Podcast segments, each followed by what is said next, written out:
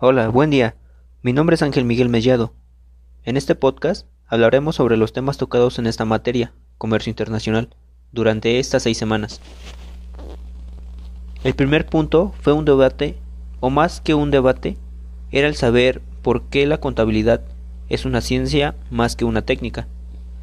Llegamos a la conclusión de que la contabilidad es una ciencia, ya que aporta información para el proceso de toma de decisiones económicas.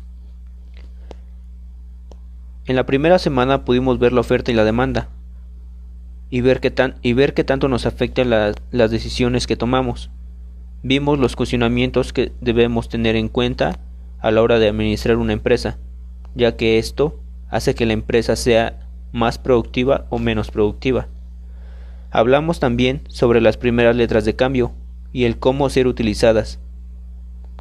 Los primeros indicios que se tienen con respecto a esto es en el siglo II a.C., y es ahí en donde empezaban a surgir el crédito, y con esto el costo del dinero. A este costo se le llama tasa de interés. Vimos las características del dinero. Algunas de estas características son que tiene que ser legal, tiene que ser reconocido, es fraccionable, debe ser reconocido por distintas economías, tiene un desgaste natural, es acumulable y es transportable. Vimos los pactos de integración y los pactos económicos y estrictamente analizamos la Unión Europea, la cuenca, la cuenca del Pacífico, así como también estuvimos analizando el Tratado de Libre, el Tratado de Libre Comercio. Hablamos sobre los distintos accesos que en un momento dado se tienen con respecto a revistas arbitrarias, revistas científicas. Usted nos enseñó el cómo podemos ingresar con algunos links que usted nos proporcionó.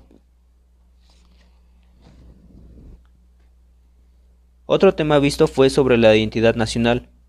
Nos basamos en un documento llamado La identidad nacional en tiempos de globalización en donde nos dice que la identidad nacional es un proceso histórico, dinámico y en constante transformación. En otras palabras, está sujeta al cambio. Esta es construida por individuos y diferentes grupos sociales que nacen o viven en un territorio mediante el discurso ideológico homogenizador y reproductor del imaginario nacional. En este documento nos dice que la, que la educación ha jugado un rol conservador en la conformación de una identidad nacional, en el marco del discurso ideológico esencialista y reproductor de ciertas normas y ciertos ritos y valores de carácter nacionalista. Tocamos el tema sobre las cuestiones de la razón lingüística estrictamente desde el punto de vista de la corrupción y de la integración de los bloques económicos, los cuales pudieron diversificar en relación a los tratados de libre comercio, por los pactos de integración, todo esto basado en la honestidad o la propia ética del propio, ser, ya que existen diferentes formas de establecer la ética, ya sea personal o profesional. Hablamos sobre la banca de primer piso y las cuestiones del estado financiero y el estado empresarial en relación a la sustitución e importaciones.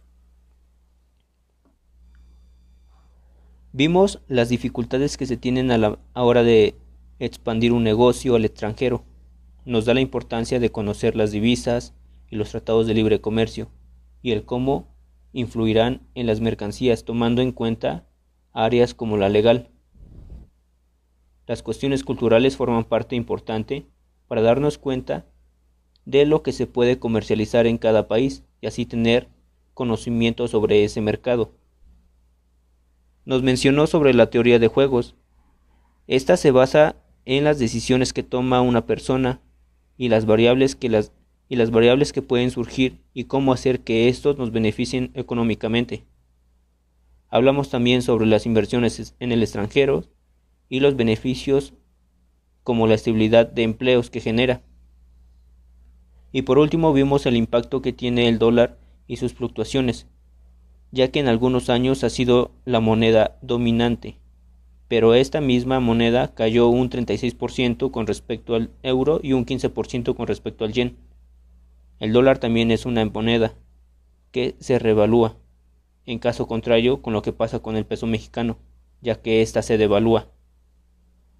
Tocamos el tema de outsourcing, ya que demasiadas empresas prefieren esto por y para sus beneficios.